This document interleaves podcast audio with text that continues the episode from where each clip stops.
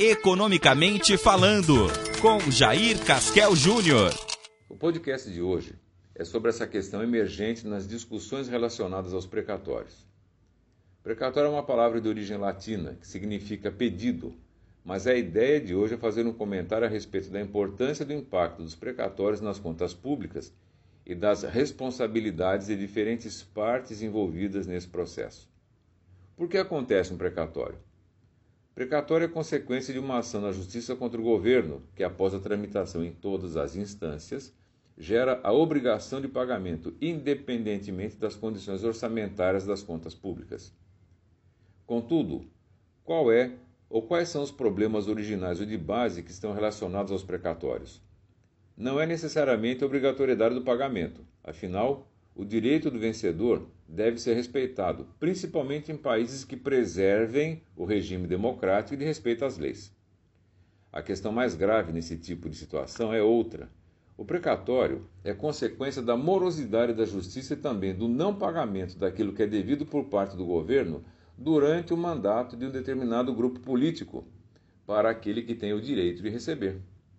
O Estado continua existindo, mas os grupos que ocupam o poder, respeitando-se as condições básicas de eleições limpas e sem fraudes, acabam se alternando. Com isso, um determinado grupo político pode gerar obrigações futuras para outro grupo político, e nesse sentido, até que ponto a responsabilidade do pagamento de uma dívida passada é questão de responsabilidade fiscal do exercício do pagamento dessa dívida. Algumas mirabolâncias analíticas mencionam pedaladas fiscais e outras ideias que carecem de sentido, mas esse tipo de transferência de responsabilidade não seria uma forma de pedalada fiscal? A dívida não paga por um determinado grupo político se torna uma bomba relógio para outro grupo político, e isso acontece todos os anos. Como se poderia classificar essa transferência de responsabilidade pelos pagamentos que passa de um governo para outro? Desídia? Prevaricação? Pedalada? Quem deveria ser responsabilizado por esse tipo de situação? Quem deve pagar a dívida ou quem gerou a dívida?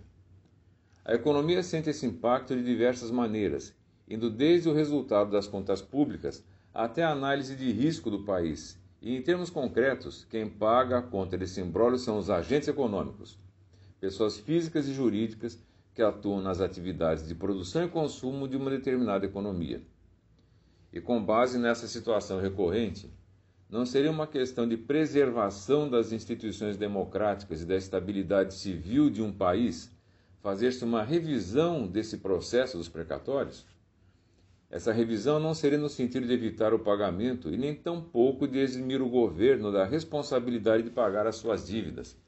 Mas não seria interessante gerar a responsabilidade pública, civil e criminal do grupo político que fez com que uma obrigação do Estado não fosse paga em tempo hábil?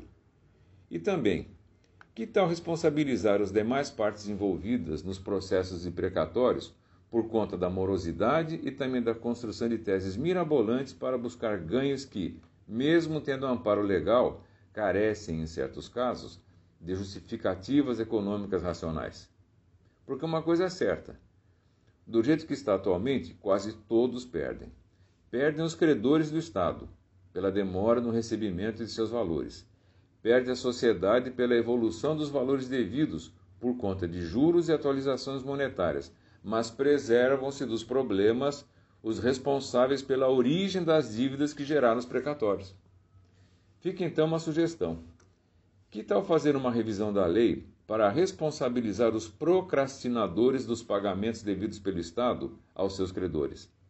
Algo como inelegibilidade, bloqueio de patrimônio pessoal e prisão, por exemplo, talvez levasse a uma certa celeridade na resolução desse tipo de problema trazendo certamente ganhos para a sociedade como um todo. Até a próxima.